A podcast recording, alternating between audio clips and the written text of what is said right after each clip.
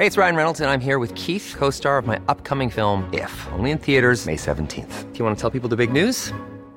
All right, I'll do. Sign up now and you'll get unlimited for $15 a month in six months of Paramount Plus Essential Plan on us. Mintmobile.com slash switch. Upfront payment of $45 equivalent to $15 per month. Unlimited over 40 gigabytes per month. Face lower speeds. Videos at 480p. Active Mint customers by 531.24 get six months of Paramount Plus Essential Plan. Auto renews after six months. Offer ends May 31st, 2024. Separate Paramount Plus registration required. Terms and conditions apply if rated PG. Inicia. Heraldo Noticias de la tarde con Jesús Martín Mendoza. En Heraldo Radio.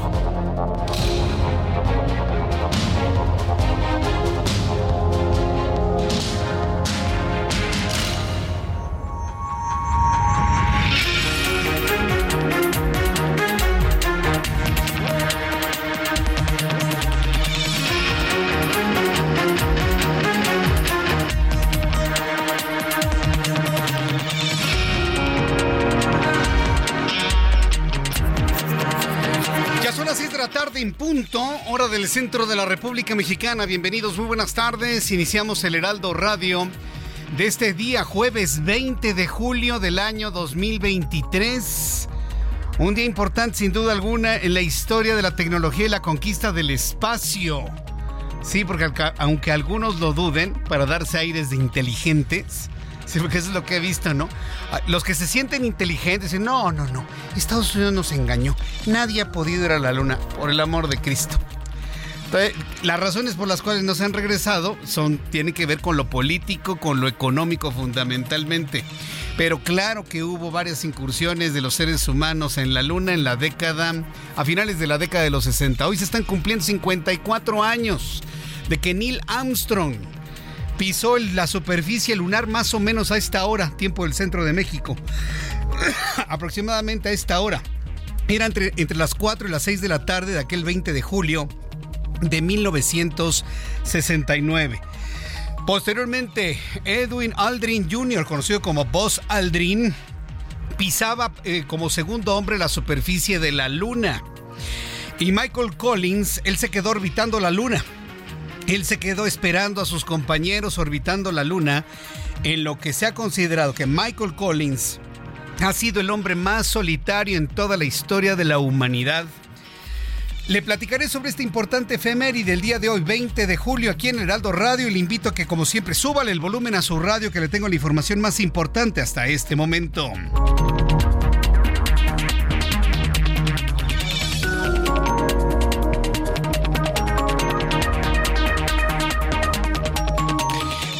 Noticia del día de hoy, elementos de la Fiscalía General de Justicia del Estado de Campeche realizaron un cateo este jueves en varios inmuebles aledaños a la casa del presidente nacional del PRI, Alejandro Moreno, al sur de la capital del estado. Dice que como parte de una investigación que se le sigue por delitos de enriquecimiento ilícito y operaciones con recursos de procedencia ilícita. ¿Qué es esto? Pues una andanada del presidente mexicano, apoyado por la señora Laida Sansores, para pues golpear a Alito y de esta manera, golpeando a Alito, poder desmembrar la alianza de partidos del Frente Amplio por México. Ese es el único objetivo. Ni les interesa si Alito tiene casas, tampoco les interesa si se ha enriquecido. Lo único que buscan es desmembrar la alianza de partidos, pegándole a Alejandro Moreno con cosas verdaderas o falsas manchándolo, tiznándolo, como dice el presidente, poniendo en duda su credibilidad y por lo tanto la permanencia del PRI en la alianza de partidos. Creo que no necesitamos tener más de dos dedos de frente para entender el objetivo, ¿verdad? Ah, bueno. Eso se convierte en la primera noticia del día de hoy. Lo vamos a platicar más adelante aquí en el Heraldo Radio. Segundo tema importante del día de hoy, la pareja acusada de agredir a una maestra y a la cocinera del kinder Frida Kahlo. Esto en Cuautitlán, Izcalli, Estado de México, fueron trasladados a distintos centros penitenciarios de esa entidad. Sin embargo, los abuelos del menor acusan que no han podido ver a su nieto en más de 40 horas, aun cuando presentaron pruebas que demuestran que son la red de apoyo viable del menor. Pues no, porque los abuelos han de ser igual que los padres, o dígame usted, ¿de dónde el camillero que se decía policía y que estaba armado y que le puso una pistola en la cabeza a la maestra? ¿De dónde aprendió esas mañas? Normalmente este tipo de cosas son de carácter familiar. Normalmente. Pero bueno, pues el DIF local evidentemente va a resguardar la integridad del niño y como le estoy escribiendo y le voy a presentar en mi columna del día de mañana, ojos que si ven, ¿cuál va a ser el futuro de un niño que ve como normal que su padre amenace, golpee, le ponga una pistola a alguien indefenso en la cabeza? ¿Cómo crece un niño con ese ejemplo? De eso reflexionamos en mi columna Ojos que si ven, se publica mañana en el Heraldo Web, en la web más leída de noticias en todo el país, así que le invito para que no se la pierda el día de mañana. Diputados de Morena presentaron una demanda de juicio político contra los 11 ministros de la Suprema Corte de Justicia de la Nación. Le digo, está el gobierno no gobierna. El gobierno de López Obrador y Morena no están gobernando, están haciendo una campaña de todo tipo de colores en contra de quienes defienden la institucionalidad mexicana. Ahora, los diputados de Morena presentaron un juicio, una demanda de juicio político contra los ministros de la Suprema Corte de Justicia de la Nación bajo el argumento de que invalidaron reformas electorales que benefician al pueblo de México. Acuérdense que pueblo es López Obrador. Cuando oiga que hablan del pueblo en Morena y que habla López Obrador del pueblo, se refiere a él. Él es el pueblo. Él es el pueblo. Que ahora le vengan con ese comentario. Entonces, bajo esa óptica, dicen los diputados que invalidaron reformas electorales que benefician al pueblo de México, o sea, al presidente de México, e invadieron las atribuciones constitucionales del Poder Legislativo. Es una falacia. Es una falacia. Se desmorona el argumento en sí mismo. La Suprema Corte de Justicia de la Nación está para cuidar que se respete la Constitución y hacerla valer de principio a fin. Y eso fue lo que hicieron los ministros. No permitir que un poder como el de la Cámara de Diputados se sirva con la cuchara grande. Entonces, es un equilibrio, efectivamente, por eso hay división de poderes, para evitar lo que pretenden los morenistas, tener un poder absoluto para pisotear la Constitución. Lo bueno es que usted y yo lo sabemos, así que le invito para que se lo comente a todas las personas que usted conozca. Cuarto tema. El gobierno de los Estados Unidos anunció este jueves que por primera vez va a subestar áreas en su costa del Golfo de México en condiciones de arrendamiento-venta para el desarrollo de energía eólica con el potencial de generar 3.7 gigavatios de electricidad. eso no lo entienden por acá. Es que esos ventiladores se ven bien feos. Entonces, como los ventiladores se ven bien feos, pues por lo menos la parte gubernamental no le va a entrar. Vamos a estar muy atentos si la iniciativa privada le entra este ofrecimiento del gobierno de los Estados Unidos. Las 6 de la tarde con 7 minutos. Le tengo más noticias en resumen con Giovanna Torres. Adelante, Giovanna. El presidente Andrés Manuel López Obrador anunció que descarta denunciar a César de Castro, abogado de Genaro García Luna, porque las leyes de Estados Unidos protegen su labor profesional. En su conferencia de prensa dijo que como no puede demandar al abogado del exsecretario de Seguridad Pública, escribirá una carta que hará pública la próxima semana a manera de protesta. El Instituto Nacional Electoral advirtió que podría contar la propaganda utilitaria a los amlitos y peluches similares en los gastos de precampaña y campaña de Morena en caso de que el partido no se deslinde de ellos. En el Senado de la República se alertó de un posible desabasto de frijol derivado de las sequías que afectan a todo el país. La Comisión Nacional de Agua reporta que más de la mitad del territorio nacional padece sequía de moderada a extrema. El senador José Narro destacó que ante el escenario es esencial la entrega de fertilizante a los productores de maíz y frijol. El exalcalde morenista de Miguel Hidalgo, Víctor Hugo Romo, y su exdirector jurídico en la demarcación, Gustavo García, solicitaron este jueves a la Fiscalía de la Ciudad de México que inicie una carpeta de investigación en contra del aspirante presidencial por el Frente Amplio por México, Xochil Gálvez, por los delitos de enriquecimiento ilícito, tráfico de influencias, conflicto de interés y corrupción. Dos choferes de autobús enfrentan cargos por tráfico de personas tras ser detenidos en Ciudad Obregón, Guaymas, con 116 migrantes a bordo. Según la Fiscalía General de Sonora, cobraron por llevarlos de Ciudad de México a Tijuana. Los migrantes fueron entregados al Instituto Nacional de Migración para evaluar su estatus y realizar trámites pertinentes. La Fiscalía General de la República obtuvo el auto de formal prisión en contra de Hugo Adolfo Caran Beltrán, exdirector de la Policía Judicial en Puebla, por el delito de tortura a la periodista Lidia Cacho. Caran Beltrán presuntamente organizó y ordenó realizar actos de tortura con la finalidad de castigar a la comunicadora por la publicación de su investigación contra la trata de personas. El alcalde de Nueva York, Eric Adams, anunció que distribuirán volantes para advertir a los migrantes de que ya no hay garantía de que les den ayuda si llegan a la ciudad, pues advirtió ya no tenemos espacio. Las autoridades de la ciudad más grande de Estados Unidos, con 8.3 millones de habitantes, pidieron considerar otra ciudad cuando se tome la decisión de dónde asentarse en Estados Unidos. Muchas gracias, Giovanna, por la información. En resumen, asuntos verdaderamente importantes que tenemos en esta tarde del 20 de julio de 2023. Y en este 20 de julio, saludar a quienes cumplen años, festejan su santo. Hoy le quiero enviar un caluroso saludo un gran amigo de este programa de noticias, un gran compañero de hace muchos años, un gran locutor, un gran actor de doblaje, un hombre fundamental en el doblaje actual y en la locución mexicana. Para Idji Dukevich, Hoy, querido amigo, te envío un caluroso saludo hoy día de tu cumpleaños. Felicidades para Iji Dukevich, hoy día de su cumpleaños 20 de julio. Para todos los que están cumpliendo años y festejando su santo, por supuesto, les envío nuestros mejores deseos de este gran equipo de profesionales de la información. Que la pasen padrísimo en este 20 de julio. Vamos a revisar la información importante del día de hoy de verdad se lo digo, ¿eh? para todas las personas que me están escuchando en la República Mexicana, nos escuchan y nos ven a través de la televisión en los Estados Unidos y en las estaciones de radio de los Estados Unidos de Now Media y Heraldo USA.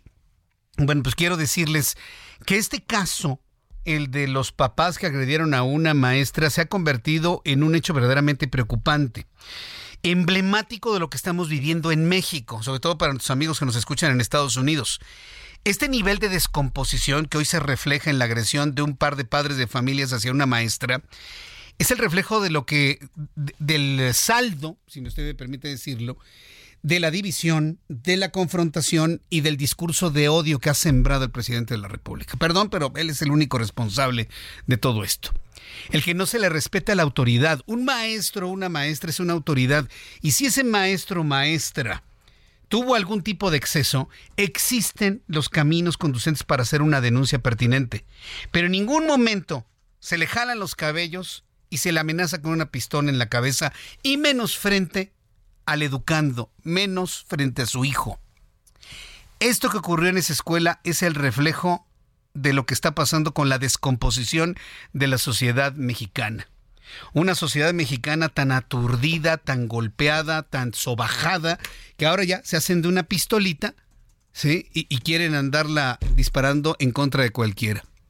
Este es el reflejo del encono, de la crispación y de la división y la falta de respeto a la autoridad. Esto que estamos viendo. Por eso usted lo escucha en todos lados. Porque esto que pasó nos refleja lamentablemente como sociedad mexicana en nuestro propio jugo.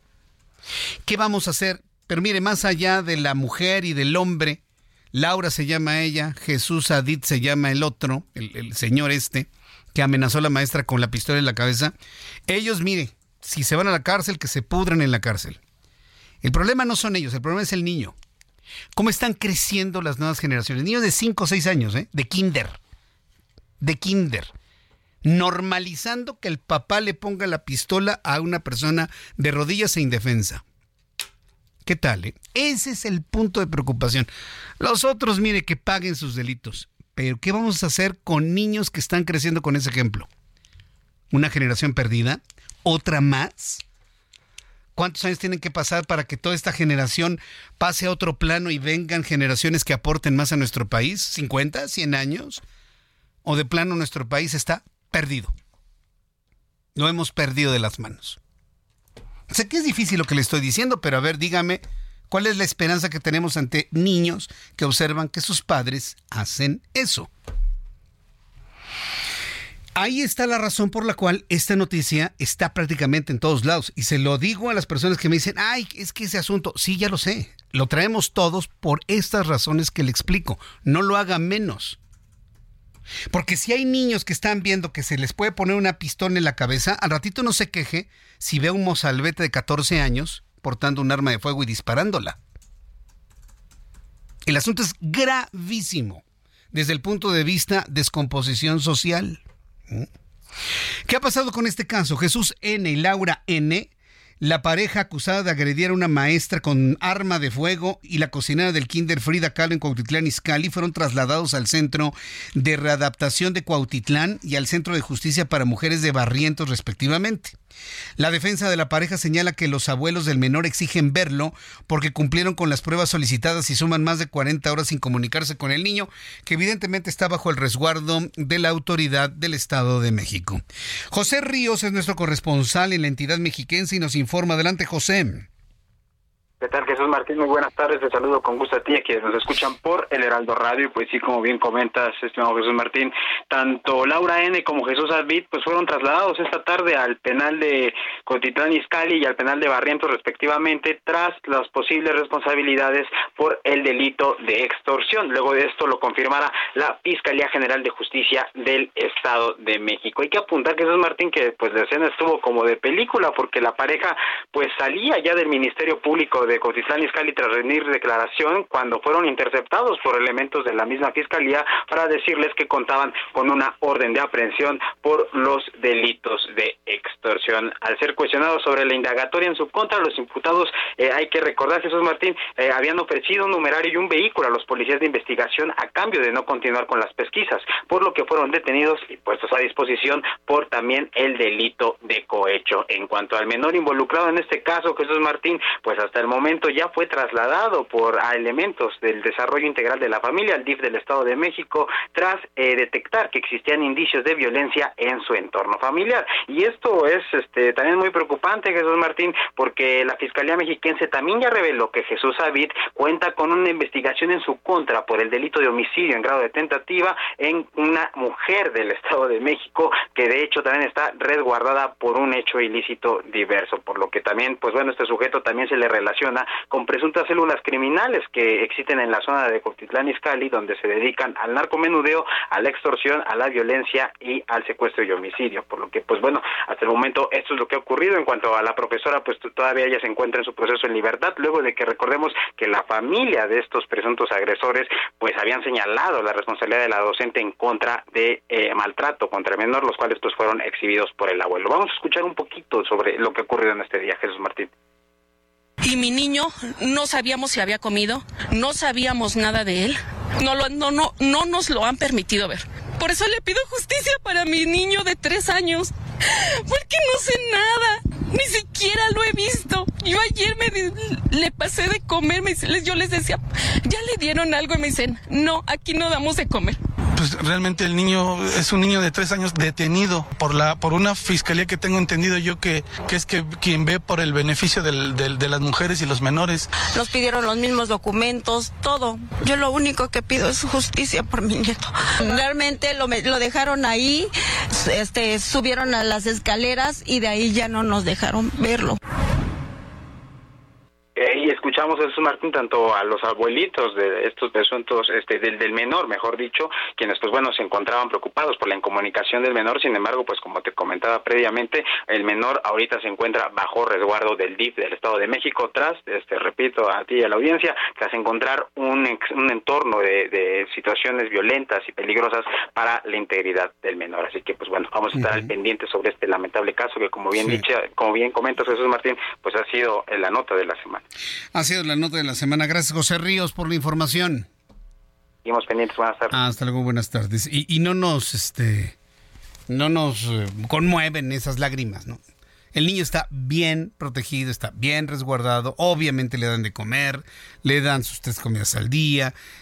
Posiblemente hasta esté comiendo mejor que antes, ¿eh? El niño. Porque sí, aquí sí yo debo reconocer que las instalaciones del DIP son, sobre todo en el Estado de México y otras entidades de la República Mexicana, escrupulosos en el cuidado de los niños.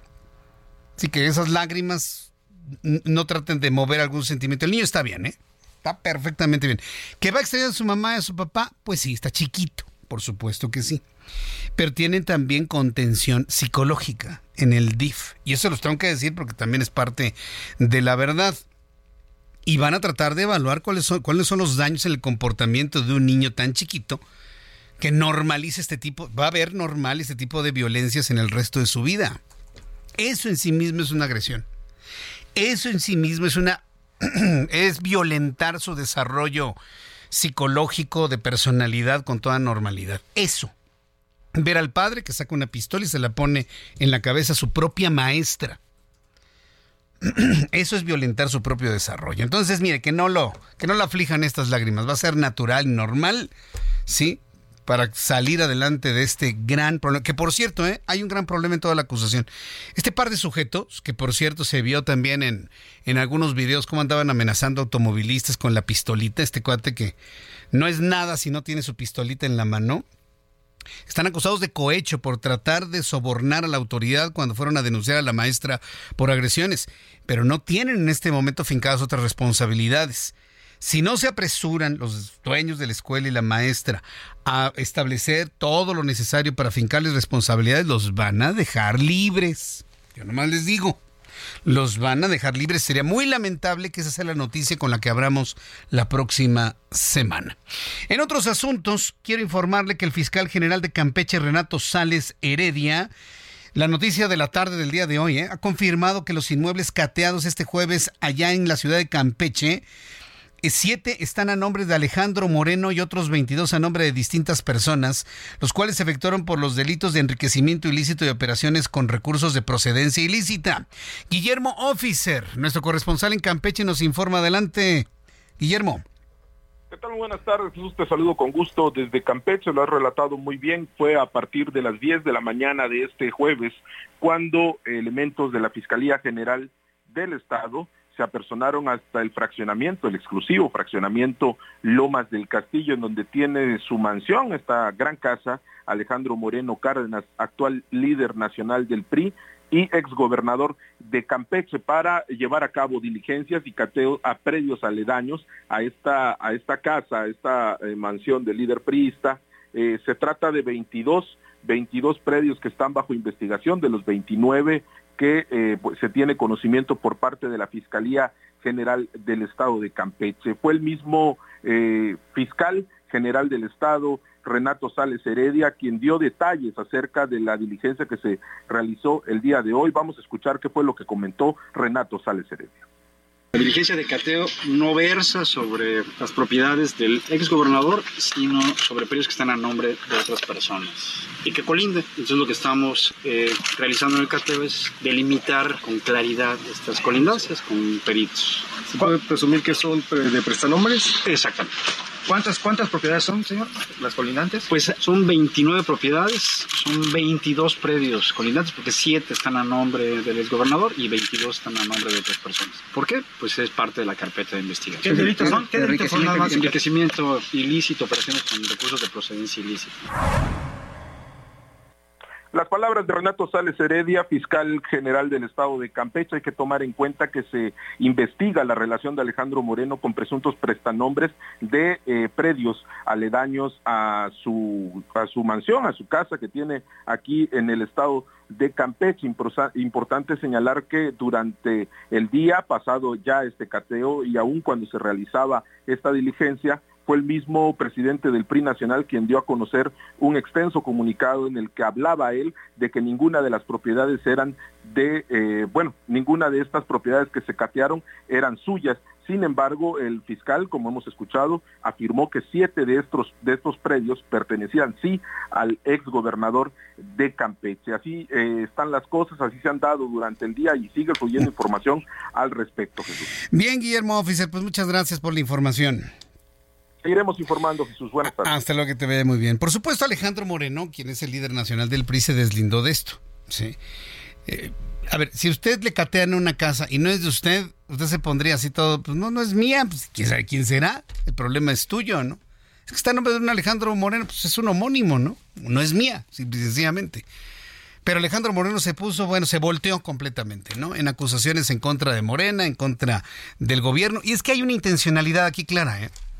No les está importando si son o no son casas de Alejandro Moreno, si están con prestanombres o no. El asunto es señalar y manchar la imagen del líder del PRI o del líder del PAN o del líder del PRD o de la candidata o del candidato, del aspirante o del aspiranto, de quien sea. Ese es el objetivo. Punto, no hay más. No, no nos vayamos con el bulto. Ay, vamos a ver si las casas. Olvídense de las casas, señores. Lo único que les interesa es frenar a un frente amplio por México, que hoy con Xochitl Gálvez está en posibilidad de sacar a Morena del Palacio Nacional. Ese es el único objetivo. ¿Quiere usted conocer cuál es la estrategia que están haciendo para poder detener pues esta locomotora en la que se ha convertido Xochitl Gálvez y el Frente Amplio por México?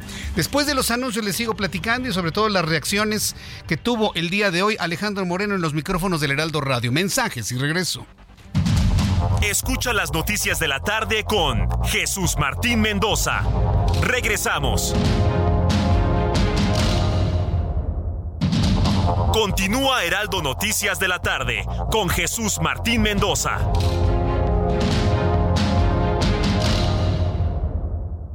CAT promedio de 31.6% sin IVA, vigencia del 1 al 31 de julio. El crecimiento para tu negocio lo tiene RAM Pro Master Rapid. Estrénala hoy desde 299,900 pesos y tasa desde 9.75%. RAM Pro Master Rapid, más espacio para tu negocio con 3.3 metros cúbicos de almacenamiento. Rama todo con todo.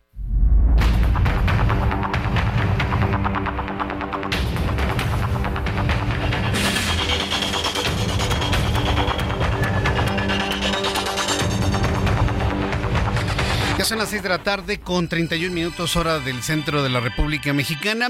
Antes de continuar con, con este deslinde que hizo Alejandro Moreno de las acusaciones que se le hicieron en Campeche de ser poseedor de una N cantidad de casas, lo que lo coloca en una investigación de enriquecimiento ilícito.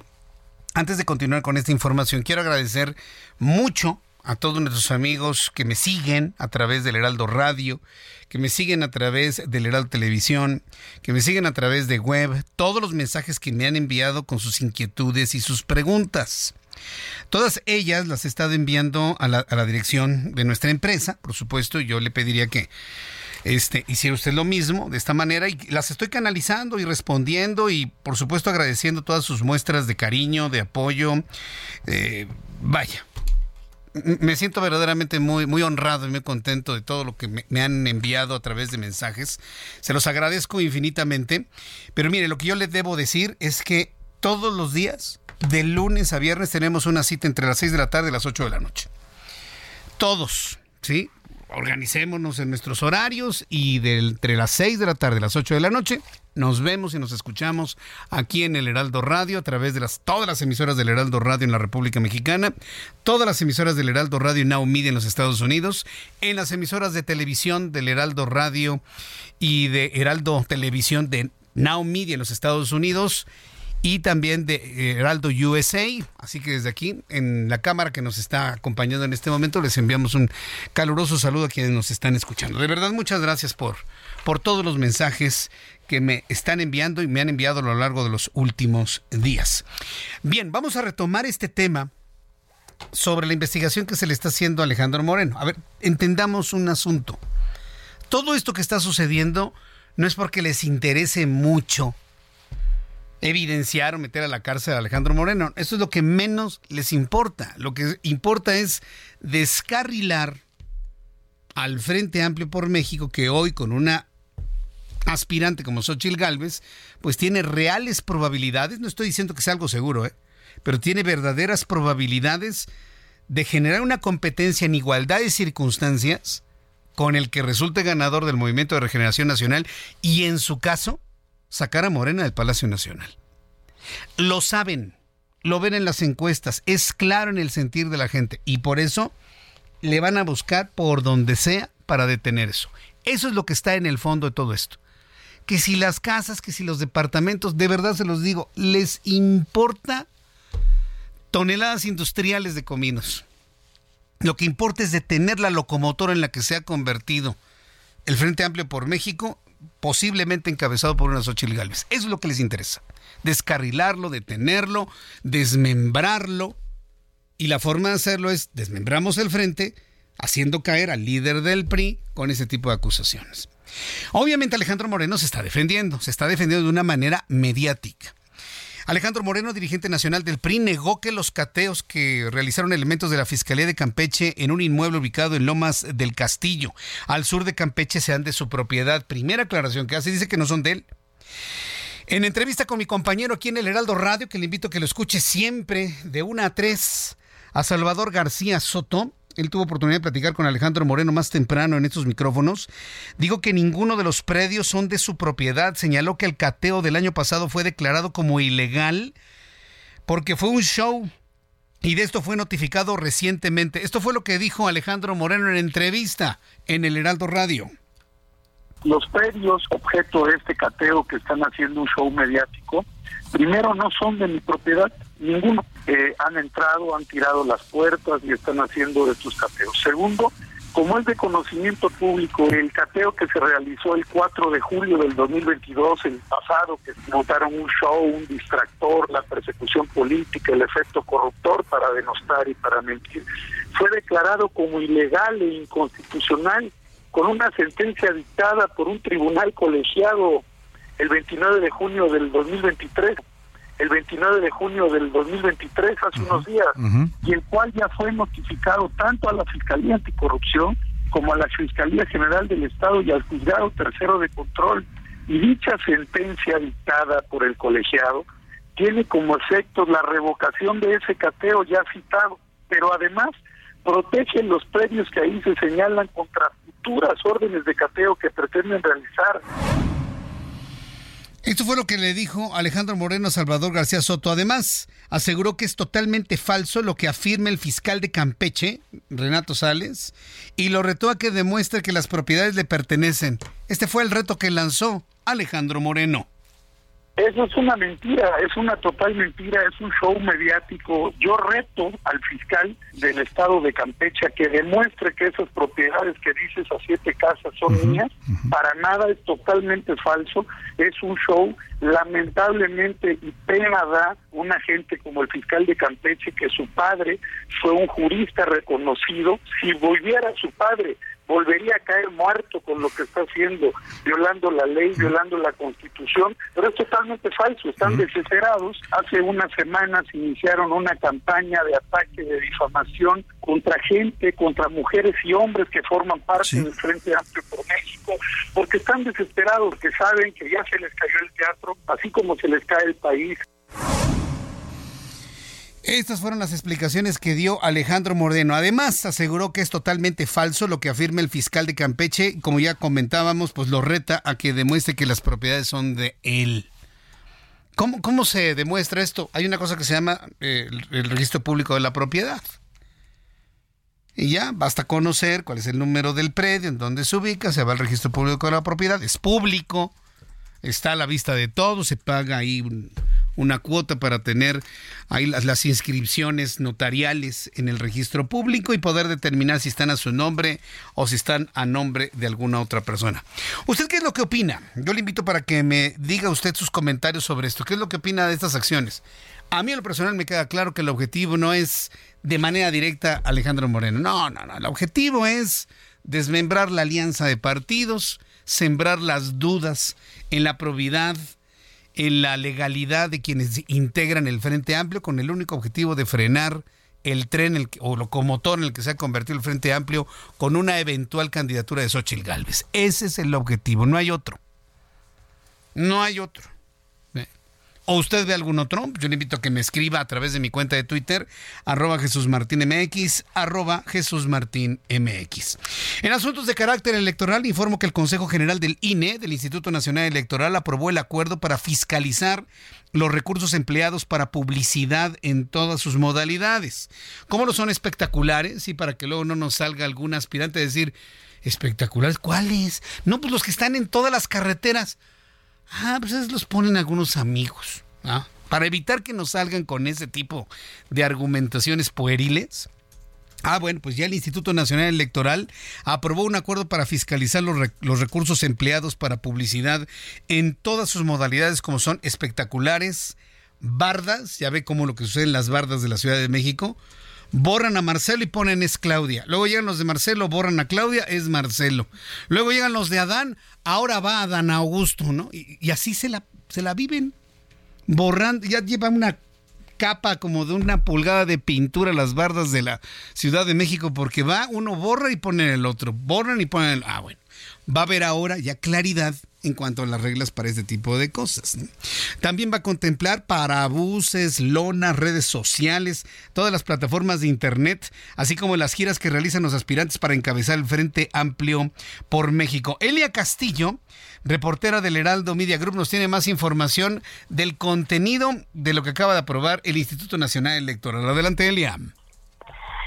Muy buenas tardes, Jesús Martín. Te saludo con mucho gusto a ti al auditorio. Pues así es, con siete votos a favor y cuatro en contra, el Consejo General del Instituto Nacional Electoral, como bien comentas, aprobó el acuerdo que da luz verde para fiscalizar los ah, recursos empleados para publicidad en todas sus modalidades, espectaculares, bardas, para buses, lonas, redes sociales y todas las plataformas de Internet, así como en las giras que realizan las corcholatas y los aspirantes a encabezar el Frente Amplio por México. Esto también es muy importante. Eh, Jesús Martín, porque se va a analizar el contenido de los mensajes que se dan justamente en estas asambleas a fin de que pues no se pueda eh, no se pueda eh, incurrir en actos anticipados de pre-campaña y campaña, como se han advertido en las diferentes eh, quejas y denuncias que se han presentado ante la Comisión de Quejas y Denuncias del INE, justamente por tanto como por Morena y aliados, como por los integrantes del Frente Amplio por México. Así es que a partir del día de mañana comenzará esta fiscalización. Te comento que, eh, bueno, eso es parte de, los mecanismos para que se pueda operar o, se puedan operar los lineamientos avalados el pasado 10 de julio por la unidad de fiscalización del INE, que, este, que con eso se permite vigilar y fiscalizar la publicidad de los y los actos de los aspirantes que participan en estos procesos internos de Morena y aliados, así como del Frente Amplio por México. Estos mecanismos, Jesús Martín, son independientes a los ordenados el día de ayer mediante sentencia del Tribunal Electoral del Poder Judicial de la Federación, toda vez que el INE aún no ha sido notificado. De hecho, en esto se centró el debate de esta tarde, justamente eh, durante la discusión de este acuerdo, toda vez que los consejeros, eh, la consejera presidenta Guadalupe Tadei y los consejeros Ritabel López, Arturo Montaño y Norma de la Cruz, bueno, pues advertían que era innecesario aprobar estos eh, lineamientos, estos mecanismos, si ya hay una sentencia del tribunal. Sin embargo, el, resto de los consejeros señalaron que independientemente de que haya una sentencia del tribunal, bueno, no han sido notificados y es urgente que se tomen medidas al respecto para pues eh, evitar que sigan se sigan cometiendo eh, presunto o probables actos anticipados de precampaña y campaña. Así que bueno, se aprobó justamente estos mecanismos. Están a la espera justamente de que sean notificados por el Tribunal Electoral del Poder Judicial de la Federación. Pero Jesús Martín, el próximo lunes sale de vacaciones 15 días el Instituto Nacional Electoral. Así que bueno, pues si hay una, ah, una notificación antes o después de esta fecha, regresarán a los consejeros definitivamente de su de su periodo vacacional para poder justamente emitir estos lineamientos. Por lo tanto, estas, estos nuevos mecanismos estarán vigentes a partir del día de mañana.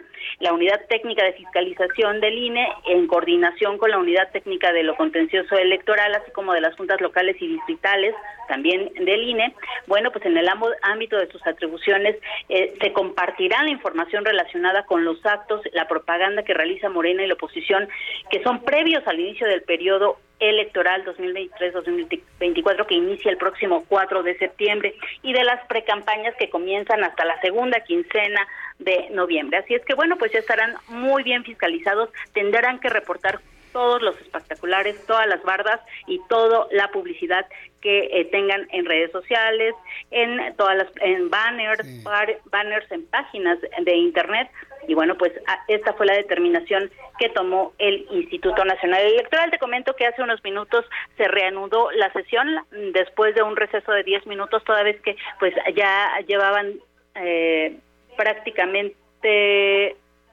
ocho horas, más de ocho horas de sesión, de esta sesión que está a punto de concluir. Y bueno, como dato te comento que al término de esta sesión del Consejo General del INE comenzará la... La sesión extraordinaria de la Comisión de Quejas y Denuncias del INE, en donde se va a discutir la denuncia de Xochil Gálvez en contra del presidente Andrés Manuel López Obrador por eh, violencia política de género, luego de eh, pues los diferentes señalamientos que ha hecho el titular del Ejecutivo desde la conferencia mañanera en Palacio Nacional.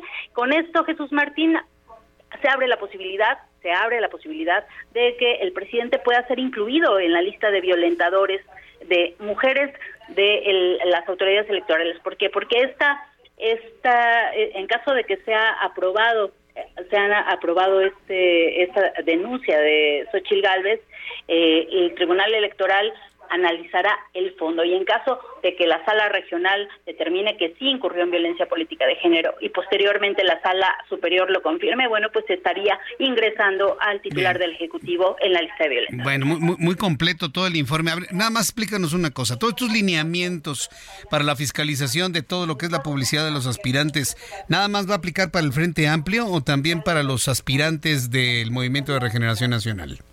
No, para los dos, Jesús Martín, va a aplicar tanto para las corcholatas como para los aspirantes al frente, para los dos, para estos dos modelos, como lo llaman los consejeros, estos dos modelos que han implementado este para, para elegir a sus coordinadores de, eh, de, cara a la elección de 2024. Correcto. Bueno, pues yo te agradezco mucho toda la información, Elia, y seguimos al pendiente de todo lo que suceda ahí en el Instituto Nacional Electoral. Muchas gracias. Que te vaya muy bien. Muy buenas tardes. Jesús Hasta luego, que te vaya muy bien. Bueno, pues esto es una es un enfrentamiento, ¿no? Y esto que le acabo de presentar, pues es un es lo que está haciendo el árbitro. Es lo que está haciendo el árbitro. Poner, tratar de poner las reglas. Las reglas de un juego o las reglas de una guerra. En el estricto sentido es una guerra política. ¿Las guerras tienen reglas? A ver, yo, le hago esta pregunta. ¿Las reglas, perdón, las guerras tienen reglas? A lo mejor las que tienen que ver con la humanidad, ¿no? Pero en cuanto a estrategias, pues cada, cada frente hace lo que le mejor, mejor le conviene para sus fines. ¿Por qué le comento esto?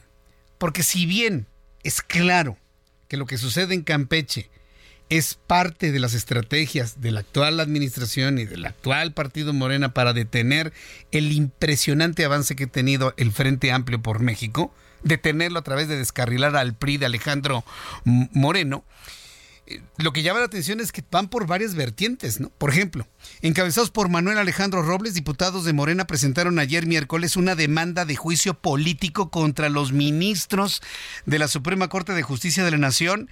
Dicen que por la violación sistémica del artículo 127 constitucional, no bajarse el sueldo, no lograr amparos. En conferencia de prensa, la diputada morenista Olivia Esquivel Nava afirmó que los ministros no pueden ganar más que el presidente mexicano. A ver, es que esta gente no entiende.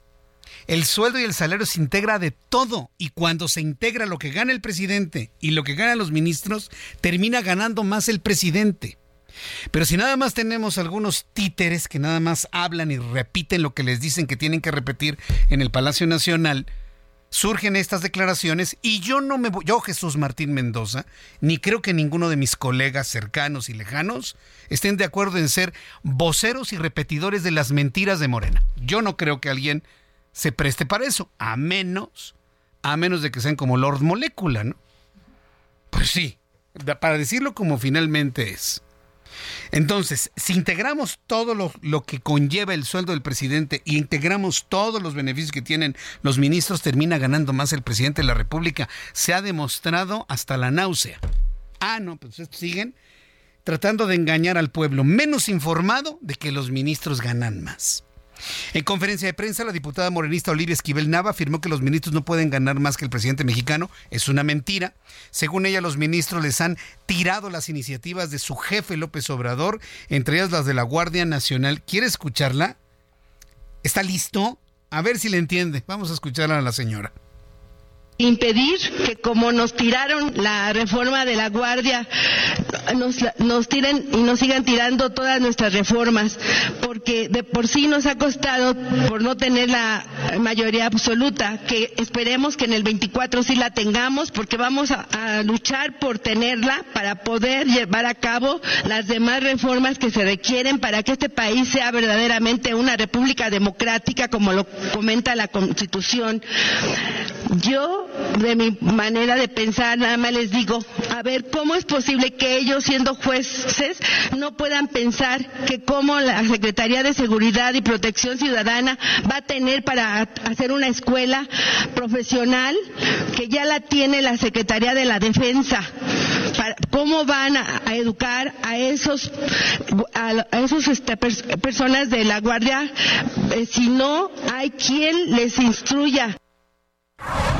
No se preocupe, si no le entendió nada a la señora, no se preocupe, no es usted, no pasa nada. Yo nomás le quise mostrar y exhibir el, nivel de, planteamientos que tienen algunos legisladores de Morena. ¿sí? No, a mí no me enoja, yo siento muy feo, siento, siento pena ajena al escuchar esto. El maestro Francisco Burgoa es abogado y profesor en Derecho Constitucional de la Facultad de Derecho de la Universidad Nacional Autónoma de México. Maestro Burgoa, bienvenido al Heraldo. ¿Cómo se encuentra? Muy buenas tardes.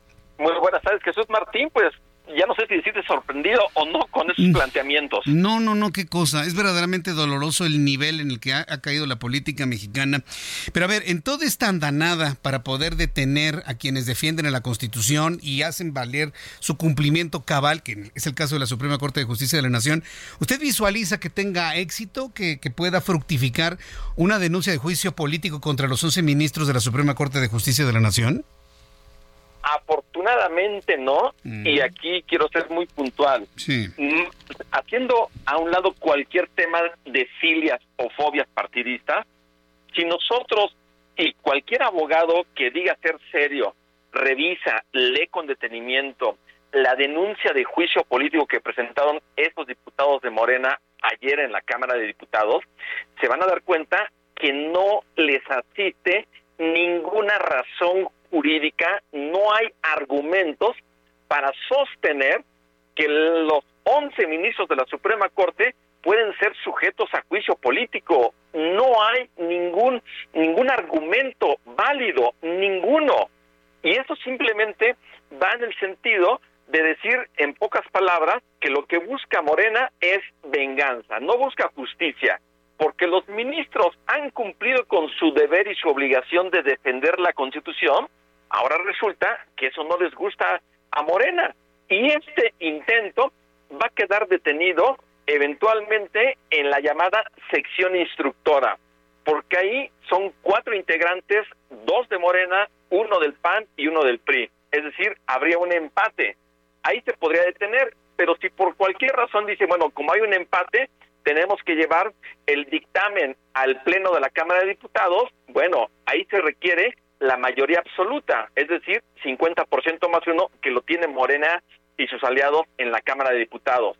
Tendría que aprobar una acusación, una eventual acusación ante el Senado de la República y ahí se requiere una mayoría calificada, dos terceras partes que de ninguna manera lo tiene Morena y sus aliados y ahí la oposición haría valer los votos que tiene para ahí, que ahí se detenga. Pero además, Jesús Martín, hay una gran lista de denuncias de juicio político y en el estricto sentido tendrían que resolverse esas antes de llegar a la que ayer se planteó. Y así como están los tiempos, yo no veo cómo la sección instructora pueda estar atendiendo las muchas denuncias de juicio político antes de estar resolviendo esta que solamente continúa o fomenta esta narrativa en contra de las ministras y los ministros de la Suprema Corte. Pues nos queda claro entonces que esto es pirotecnia mediática, nada más puro petardazo mediático, nada más, porque no hay manera de que esto pueda fructificar, pero es que a eso le apuestan en Morena este tipo de argumentaciones al público menos informado que se va a quedar, que lamentablemente son millones en este país, para quedarse eh, eh, con la idea de que son malos los ministros de la Suprema Corte. Esa es la parte que preocupa. Es, justo lo que te iba a comentar, Jesús Martín, porque si bien es cierto, desde el punto de vista jurídico, no hay manera de que pueda estar teniendo éxito esta denuncia de juicio político, yo creo que sí, el éxito que le apuesta Morena es precisamente para sus simpatizantes que únicamente reproducen tal cual lo que dice el presidente de la República o lo que dicen los legisladores de Morena. Y eso es lo lamentable y lo grave. Les, ahora sí que los invito a estas personas que son simpatizantes, que se vale ser simpatizantes, pero por favor que se puedan informar mm. respecto de si esos argumentos realmente tienen un sustento constitucional y legal. No solamente hay que reproducirlos por reproducirlos, hay que, cuando menos hay que tener un criterio para saber qué sí y qué no realmente tiene un fundamento y un sustento, Jesús Martín. Maestro Francisco Burgoa, abogado y profesor en Derecho Constitucional en la Facultad de Derecho de la UNAM, le agradezco mucho este análisis que nos ha dado aquí en el Heraldo Radio y vamos a ir viendo precisamente cómo se van acomodando estas cosas, pero me queda claro que lo que buscan es el efecto mediático nada más. Muchas gracias, maestro Burgoa. Qué gusto tenerlo aquí en nuestro programa. ¿eh? Siempre es un gusto estar contigo, Jesús Martín. Fuerte abrazo para ti y para tu audiencia. Enorme abrazo, gracias. Es el maestro Francisco Burgoa de la Facultad de Derecho de la UNAM. Saludos a nuestros grandes amigos de la Facultad de Derecho de la máxima casa de estudios. Voy a los anuncios y regreso con un resumen de las noticias más importantes. Escucha las noticias de la tarde con Jesús Martín Mendoza. Regresamos. Continúa Heraldo Noticias de la tarde con Jesús Martín Mendoza.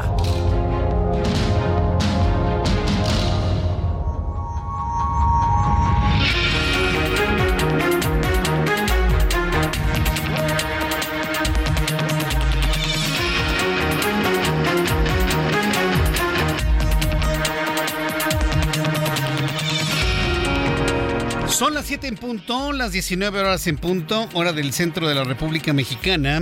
Le presento un resumen con las noticias más importantes en el Heraldo Radio. A petición de Xochil Gálvez, está imparable, ¿eh? Xochitl Galvez. Es verdaderamente impresionante la cantidad de personas que siguen sumándose a su intención de votar por ella para que se convierta en la presidenta de México a partir de 2024. Pero evidentemente todo a su tiempo. Y precisamente por eso iba esta nota, todo a su tiempo. A petición de Xochitl Galvez se pospuso la marcha programada para este domingo 23 de julio en defensa de la senadora por los ataques que hace el gobierno en contra de ella. Así lo anunció la agrupación Ciudadana Ley y Democracia organizadora de la movilización. No va a haber marcha. Se van a esperar a los tiempos que legítimamente o legalmente establezca la ley electoral para hacer una defensa de Xochitl Galvez. Y esta, esta cancelación responde a una petición de ella misma. Más adelante le voy a tener más detalles de lo que se conoció sobre ello. Mientras tanto, el Comité contra la Desaparición Forzada de la ONU condenó el ataque contra personal de la Fiscalía General del Estado de Jalisco que causó la muerte de seis personas y pidió protección a los servidores públicos que participan en la investigación y búsqueda de las personas desaparecidas. También le informo que en Escobedo, Nuevo León, fíjense lo que sucedió en Escobedo, Nuevo León. Saludos a nuestros amigos que nos escuchan allá en Escobedo, Nuevo León. Se dio a conocer que a partir de hoy elementos de la Policía Municipal van a utilizar Tatsers. Son de estas pistolas que lanzan una descarga eléctrica un Tatser 7 para inmovilizar a las personas que cometan algún tipo de delito. Qué interesante, ¿no? En lugar de, dispararles alguna bala de goma, obviamente no van a disparar una una bala de plomo, porque ya saben, ¿no? Ay, todo el mundo, ay, la policía se excede en sus, en sus acciones. Bueno, pues ya les autorizaron a utilizar este tipo de pistolas que lanzan una descarga eléctrica que puede alcanzar los 50 mil voltios.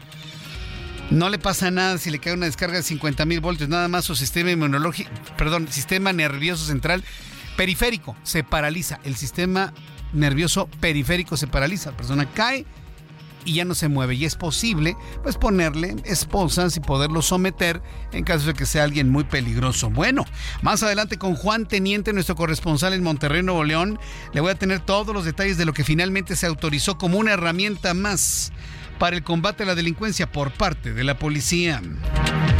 Ya le adelantaba hace unos minutos que encabezados por el diputado Manuel Alejandro Robles, los legisladores morenistas presentaron este miércoles una demanda de juicio político en contra de los ministros de la Suprema Corte de Justicia de la Nación. Más adelante tuve oportunidad de platicar con el maestro Francisco Burgoa, quien es abogado, profesor de Derecho de la Facultad de Derecho de la UNAM, y aseguró que más allá de las filias y de las fobias, un juicio político contra los ministros no tiene ningún sustento jurídico. Ninguno. Y en caso de que manera artificial o mayoritaria en la Cámara de Diputados, debe tener aprobación de mayoría calificada en el Senado de la República, lo cual no procede lo cual no procede porque pues Morena no tiene la mayoría calificada. Fíjese nada más. Además nos dijo otra cosa, ¿no? Además nos comentó de que la denuncia se tiene que formar ante cientos de denuncias de juicio político que ya obran en el legislativo.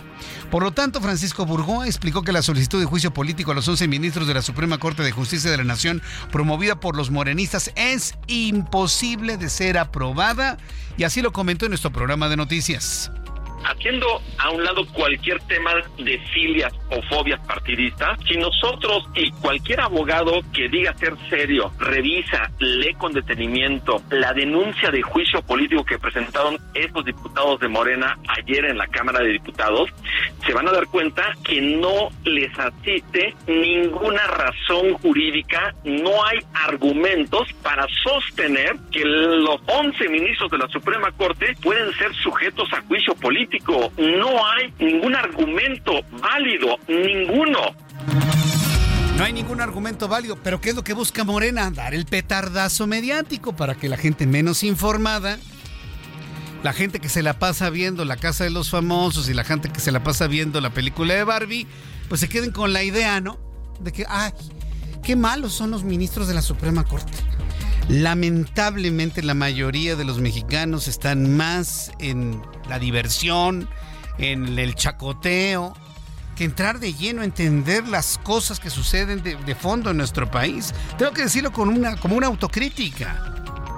Pero bueno, pues eso es lo que busca, nada más el petardazo mediático, ya si pasa o no pasa, ya el golpe mediático está dado. Este jueves durante el Congreso Mundial de Derecho realizado en Nueva York, Estados Unidos y ante líderes globales y jueces del mundo, la presidenta de la Suprema Corte de Justicia de la Nación, Norma Lucía Piña, alertó que en México y gran parte del mundo surgen voces y movimientos que intentan mermar la independencia judicial y la división de poderes. Vamos a escuchar con mucha atención, súbale el volumen a su radio a la ministra presidente Norma Piña.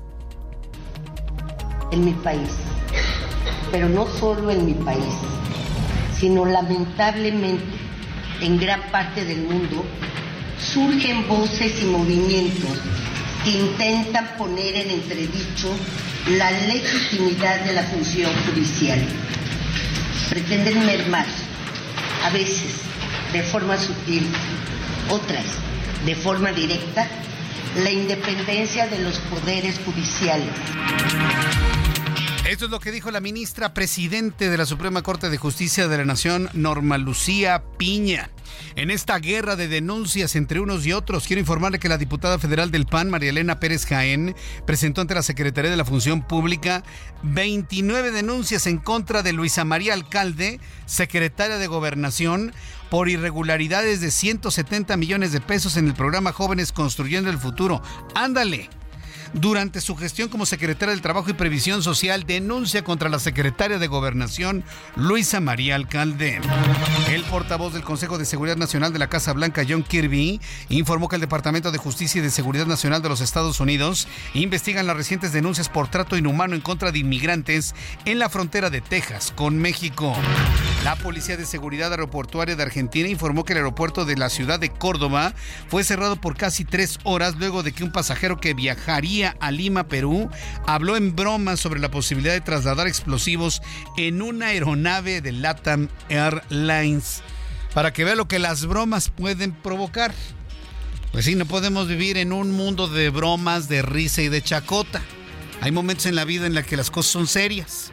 Las noticias, por ejemplo, son serias bueno, no son ni serias ni de chacota, las noticias son, punto. La información es, las noticias son. Y, por ejemplo, si usted se quiere informar de algo serio de lo que ocurre en su país, ¿va usted a buscar a un cuentachistes? ¿O a alguno que se la pasa jajaja, jijiji, jojojo o jujuju? Pues no. Se va a usar las opciones con credibilidad, serias, eh, potentes, robustas, como es el caso de los programas informativos del Heraldo Radio. Una bebé de 10 meses murió este jueves a consecuencia de un golpe de calor tras ser olvidada al menos 5 horas por su niñera en el interior de un automóvil estacionado en un garage en la ciudad de McLean, en el noreste de Florida, por lo que la, ciudad, eh, la cuidadora fue detenida. En reunión con diplomáticos y funcionarios, el embajador de México en los Estados Unidos, Esteban Moctezuma Barragán, anunció que se analiza la posibilidad de demandar al gobierno de los Estados Unidos por la colocación de boyas con púas y navajas en el río Bravo. Protección Civil de la capital del país alertó sobre lluvias fuertes que se prevén para los próximos cinco días. El reporte indica que habrá lluvias de fuertes a muy fuertes con actividad eléctrica y posible caída de granizo en la entidad, por lo que recomienda 1. Portar paraguas impermeables, retirar la basura de las coladeras del interior y exterior del hogar, no cruzar calles o avenidas con corrientes de agua, extremar precauciones ante posibles deslaves, flujos de lodo, desbordamiento de ríos e inundaciones en zonas bajas y de escaso drenaje. Son las noticias en resumen. Le invito para que siga con nosotros. Le saluda Jesús Martín Mendoza.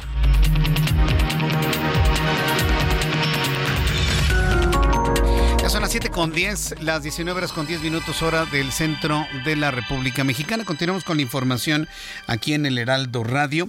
Esto último que está recomendando Protección Civil, tiene un nombrezote, ¿no? En la Ciudad de México, pero nada, es la Secretaría de Protección Civil del gobierno de la Ciudad de México, me parece que es importantísimo y sí lo quiero subrayar.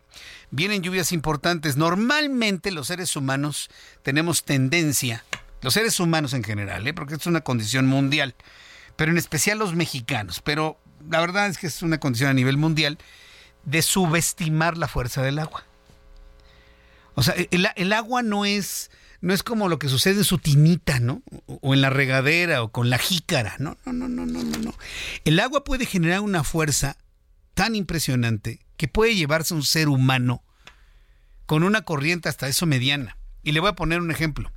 Ha visto en las imágenes que le hemos presentado en el Heraldo Televisión, en la web o inclusive en otras televisoras, ha visto las imágenes cuando una, un afluente se lleva auto, se lleva coches, los, ha visto cuando llueve muy fuerte. Ha sucedido aquí en la capital de la República.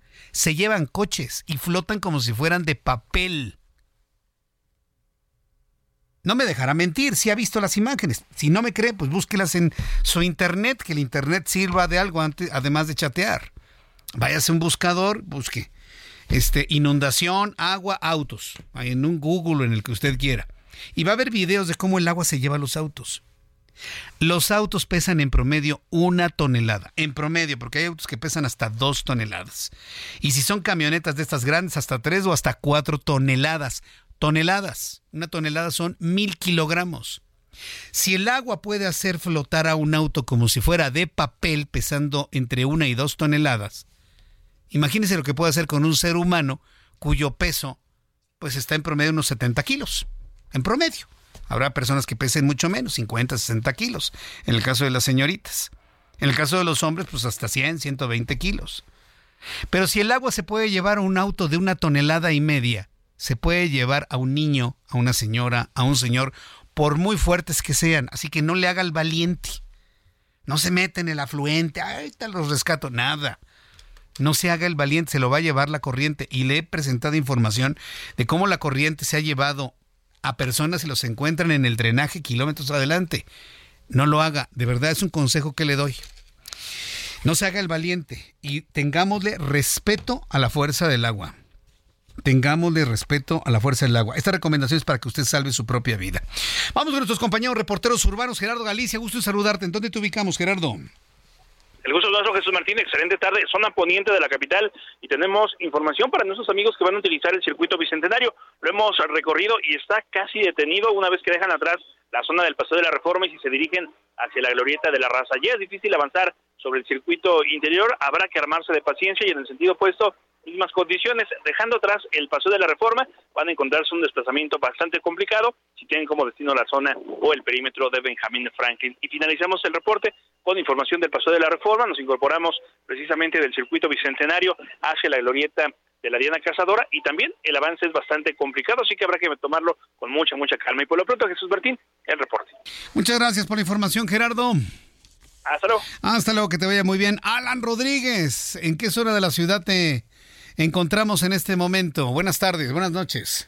Jesús Martín, amigos, muy buenas noches. Zona centro de la Ciudad de México. Tenemos en estos momentos presencia por parte de los trabajadores de salud de la Ciudad de México, quienes se encuentran en la avenida 20 de noviembre, en el circuito del Zócalo de la Ciudad de México y también en la avenida Pino Suárez. Son alrededor de 600 enfermeros, médicos, camilleros, trabajadores también administrativos de los hospitales capitalinos, quienes están esperando para sostener el día de hoy una reunión con representantes representantes del gobierno de la Ciudad de México en estos edificios de gobierno capitalinos. Esto es producto de las manifestaciones que tuvimos por parte de este gremio a principios de esta semana y esto es parte de la reunión mesa de trabajo que quedó acordada en la cual esperan el día de hoy tener una solución a sus peticiones de no adherirse al programa IMSS Bienestar y sobre todo también de la basificación para los miles de enfermeros y trabajadores de la salud, entre ellos también los doctores que participaron en el apoyo de los enfermos de la pandemia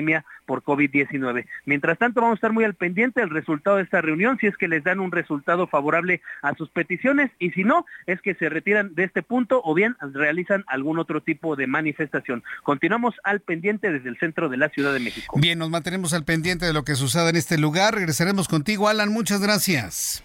Continuamos al pendiente. Buenas noches. Hasta luego, muy buenas noches. El reloj marca las 7 y cuarto, las 19 horas con 15 minutos, hora del centro de la República Mexicana. Hoy es jueves. Estamos ya bien avanzados en la semana. ¿Cómo cerraron los mercados financieros y toda la información de economía? Todo con Héctor Vieira. La Bolsa Mexicana de Valores cerró la sesión de este jueves con un retroceso del 0.33%, equivalente a 178.79 puntos, con lo que el índice de precios y cotizaciones, su principal indicador, se ubicó en 53.561.37 unidades en una jornada marcada por un dato semanal de empleo de Estados Unidos mejor a lo esperado. En la Unión Americana, Wall Street cerró con balance mixto, ya que el Dow Jones avanzó 0.68% para llegar a 35.061.21 unidades. Por el contrario, el Standard Poor's retrocedió 0.34%, ubicándose en 4.550.05 unidades, y el Nasdaq restó 1.21% para cerrar en 14.183.66 unidades. Y en el mercado cambiario el peso mexicano se depreció 1.04% frente al dólar estadounidense y cerró en 16 pesos con 38 centavos a la compra y 16 pesos con 88 centavos a la venta en ventanilla. El euro cerró en 17 pesos con 88 centavos a la compra y 18 pesos con 80 centavos a la venta. El Bitcoin tuvo un alza en su valor del 0.71% para ubicarse en 29.848.30 dólares por unidad, equivalente a 503.964 pesos mexicanos con 67 centavos. El presidente de la Reserva Federal de Estados Unidos, Jerome Powell, reconoció que podría elevarse nuevamente la tasa de interés en su reunión del próximo 25 y 26 de julio, con lo que se ubicaría en un rango del 5.25 al 5.5% para mantenerse a niveles históricos en su lucha contra la inflación. El Instituto Nacional de Estadística y Geografía informó que la actividad económica en México podría repuntar a 4% a tasa anual durante junio, 0.4% más en comparación con el 3.6% alcanzado el mes anterior, gracias a un mayor impulso en las actividades secundarias y terciarias. La calificadora Moody's reveló que durante junio y con el 5.06%, México se ubicó como el segundo país con la menor inflación entre las economías emergentes de América Latina, solo por debajo del 3% registrado en Brasil, aunque aclaró que aún se mantiene lejos de la meta del 3.06% estimada por el Banco de México. Informó para las noticias de la tarde Héctor Vieira. Muchas gracias, Héctor Vieira, por la información de economía y finanzas. Ya son las 7.17, las 7.17 horas del centro de la República Mexicana. Eh, eh, hablemos de la industria restaurantera y, quiero comentarle dos asuntos importantes sobre esto que tienen que ver con las noticias que se han generado últimamente. ¿Se acuerda que le informé de un restaurante en la Plaza Altavista que se encuentra en el sur poniente de la Ciudad de México? Un restaurante que se llama Train Station o algo así, Train Station Altavista, algo de trenecito, ¿no? Que está y que mantuvieron retenidos a unos comensales por haber dejado 100 pesos de propina, porque los meseros querían más, ¿se acuerda? Bueno, noticia. La alcaldía Álvaro Obregón acaba de clausurar, que es una clausura, aunque el sello diga suspensión de actividad, está cerrado y ese restaurante está cerrado. Punto. Noticia. Para que los meseros se vayan controlando en sus exigencias, ¿no? Y si tienen algo que denunciar en cuanto a abusos del restaurantero que los contraten, pues denúncienlos, aunque se queden sin chamba. Yo sé que no es fácil encontrarla, yo lo sé, pero no pueden ustedes estar permitiendo este tipo de, maltratos. Entonces, los meseros presionados para cobrar una propina porque le tienen que pagar tanto al restaurantero, pues que lo vayan midiendo finalmente ya fue clausurado ese restaurante donde hicieron esa retención. Dos, con el argumento de la reactivación económica, muchos restauranteros en todas las alcaldías han puesto pérgolas y estructuras gigantescas para poner más mesas en la calle, en el área de banqueta y en el área de arroyo vehicular en la zona de estacionamiento. Al menos en Cuauhtémoc, la alcaldesa Sandra Cuevas se ha dedicado a quitar todas esas eh, pérgolas o estructuras de madera para extender sus negocios a la calle bajo el argumento de la pandemia. Pero la pandemia ya se declaró, bueno, sigue la pandemia, sigue la enfermedad, pero ya se, eh, ya se eliminó la emergencia, entonces ya no hay justificación. Varias personas me han escrito a través de mis redes sociales en donde le están pidiendo a los alcaldes de otras alcaldías que se apliquen programas como el que está aplicando Sandra Cuevas en Cuauhtémoc, de quitar pérgolas, estructuras que estorban el tránsito, estorban a los peatones. Por lo menos en Cuauhtémoc lo están haciendo. Eso me parece que es muy, muy importante. Pero bajo el argumento de que, ay, estamos muy golpeados por la economía, pues necesitamos atraer más clientes. Y una forma de hacerlo es atraer a clientes fumadores.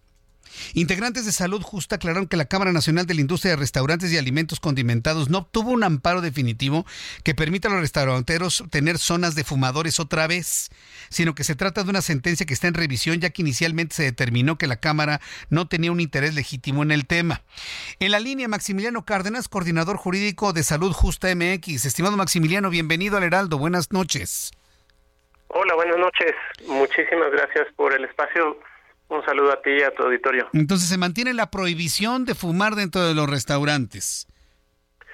Efectivamente, de hecho, eh, justo en recientes días esta campaña de, información, o, mejor dicho, desinformación respecto de una sentencia, eh, efectivamente no hay una sentencia de amparo. De hecho, la información que nosotros tenemos y del seguimiento que hemos hecho al amparo de Canirac es que el juez de distrito, el decimocuarto juez de distrito en materia administrativa, determinó sobreser el amparo porque Canirac no tiene interés jurídico en el asunto.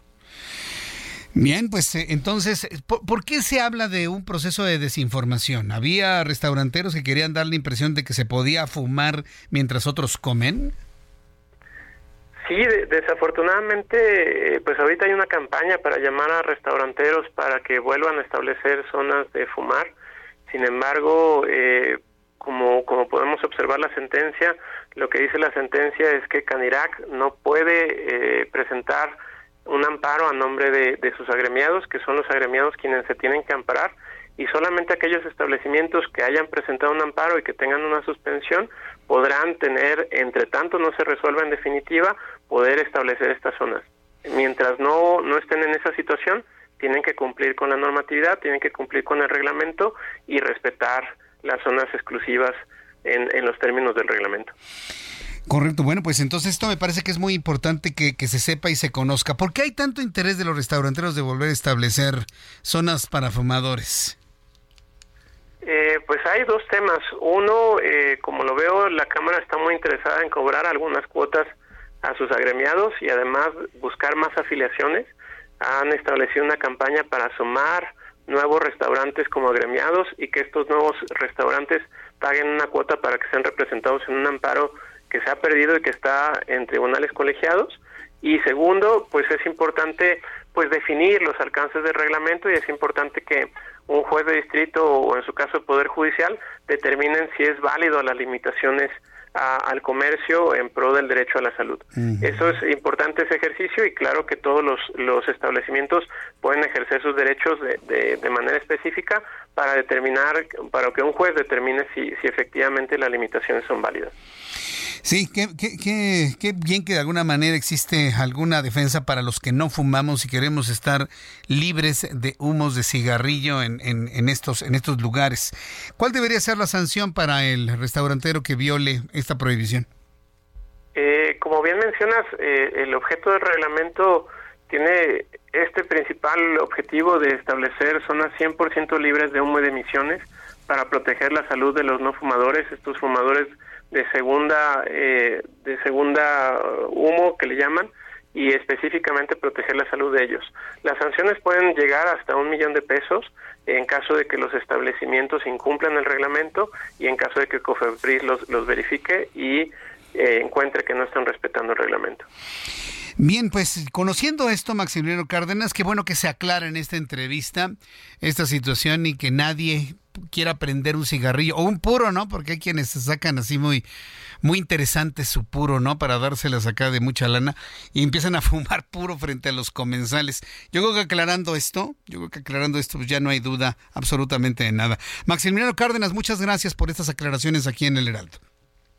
Muchísimas gracias. Estamos a tus órdenes con, con nuestras redes sociales, Salud Justa MX, ahí pueden consultar la sentencia y los diferentes comunicados y sobre todo pues seguimos en esta lucha en pro del derecho a la salud. Salud Justa MX, así los encontramos en todas sus redes sociales, ¿verdad? Sí, así los encontramos. Salud, salud justa.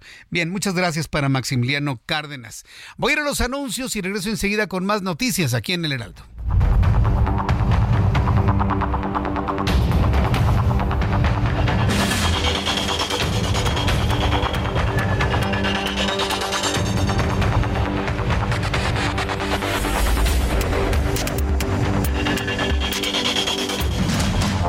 Escucha las noticias de la tarde con Jesús Martín Mendoza. Regresamos. Continúa Heraldo Noticias de la tarde con Jesús Martín Mendoza.